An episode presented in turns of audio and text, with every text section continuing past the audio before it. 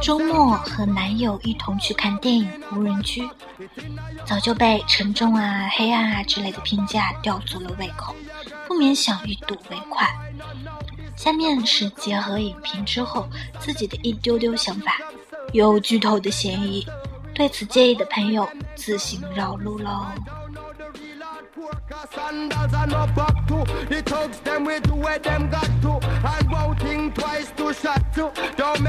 和大多数人的想法一样，我也觉得《无人区》是很棒的一部西部公路片。故事讲的是一个律师远赴戈壁为盗猎者辩护，成功后因为盗猎者无法支付律师费用，律师开走了盗猎者装有盗猎鹰隼的汽车。这人让杀手去追杀律师，律师又因为失误险些撞死杀手，而且途中遇到了一系列饱含黑色幽默而又无比沉重的事情。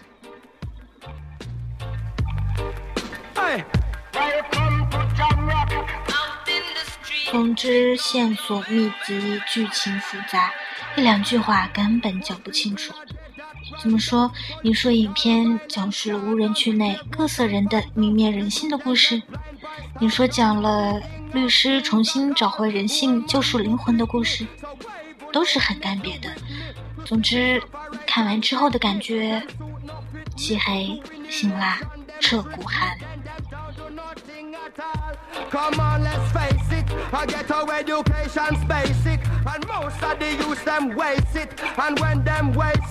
据说导演宁浩拍摄的灵感来源于他在新疆戈壁的见闻，也源于在塔中油田公路与值守人的聊天中。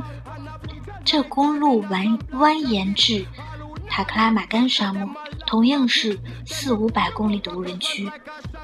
公路横贯沙漠中央，为了防止沙漠把公路淹没，在公路两旁增加了芨芨草等沙障。然而，地下水管仍然深埋，为了维护水管，需要有人当班值守。原先的值守是一年上六个月的班，值守的人在无人区待三个月，就要到有人的地方住三个月调节。尽管如此呢。还是有很多人发生了精神异常。后来呢，安排了成对的夫妻来值守，结果一段时间后发现更恐怖，发生了换妻的结果。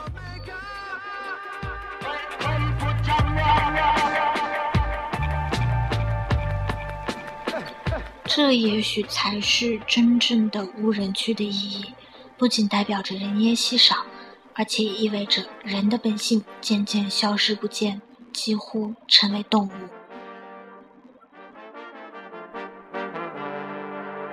在电影的无人区里，这些人也开始渐渐回归属于原始的人类，不再有道德观念、国家概念，杀害、珍惜、保护动物、嫖娼，以及敲诈勒索、警察值守、喝酒等等等等。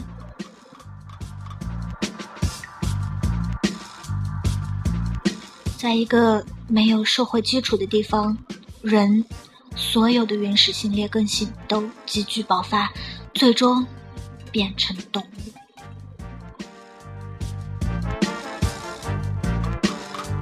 也难怪影片的开头就说这是个关于动物的故事。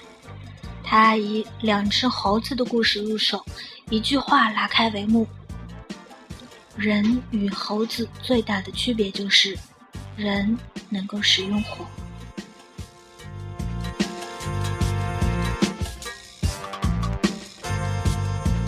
情节的过程和结尾也时时有段子相呼应，黑色幽默只能让人沉思，却无法开怀。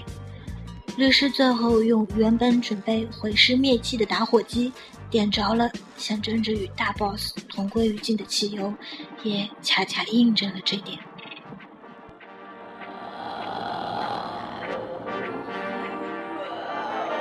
故事的结尾是，无人区里的舞女成为唯一的幸存者。她来到城市，来到现实生活，成为一名舞蹈老师助理。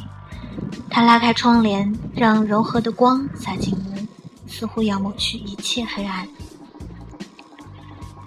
作为补拍的结局，这显然是在努力加上一丝温情的氛围。但是宁浩曾在被采访时说：“人无法战胜恶，人也无法避免毁灭，这是一个悲观的结局。”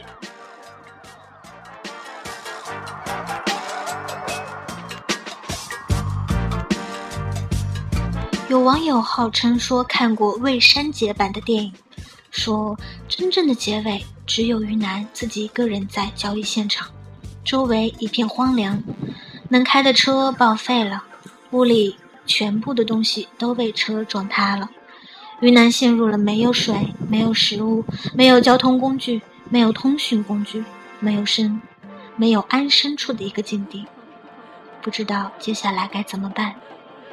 画面。切到空中，两只鹰隼飞走，结束。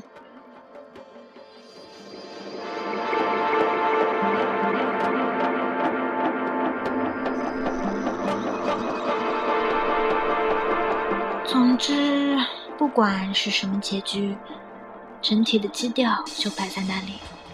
于我而言，还是很能接受这部影片，视觉冲击也好，善恶思考也罢。总之，都是值得为之大胆点个赞的。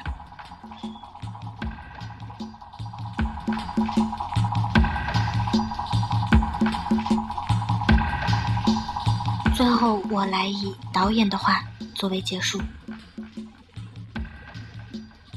黑色往往是从人的知觉和感觉进入，而不是理性，所以黑色的故事有一种力量，让你觉得。这是真的，有触觉的故事。